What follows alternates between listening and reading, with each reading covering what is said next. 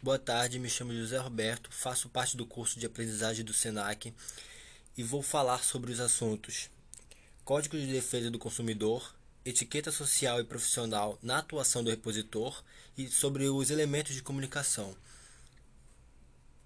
Bom, vamos começar, vamos começar falando dos elementos de comunicação. O contexto é a relação entre o texto e a situação em que ele ocorre, dentro do próprio texto. Já o emissor é alguém, é alguém que emite a mensagem, pode ser uma pessoa, um grupo, uma, uma empresa também, ou uma instituição.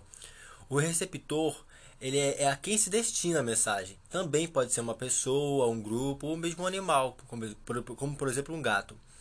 O canal de comunicação é o meio físico ou virtual é, que assegura a, a, a, circulação das mensagens, como por exemplo ondas sonoras, no caso da voz. As mensagens é, é o objeto de comunicação.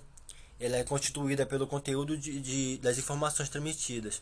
Os ruídos, é, os ruídos, no caso do senso comum, a palavra ruído significa barulho, som, poluição sonora não desejada.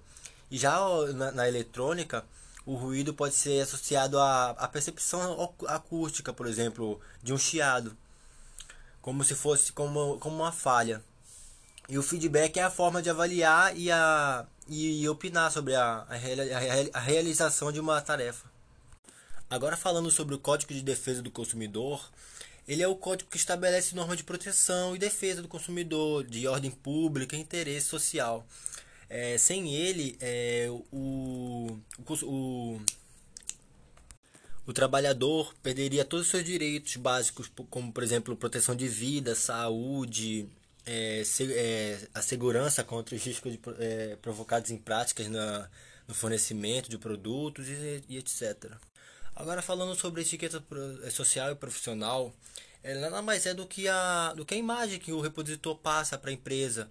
É com ela que ele aprende a se, a se pontuar, respeitar os clientes e também ter um, um, um trabalho bem feito e produtivo. É isso, professor.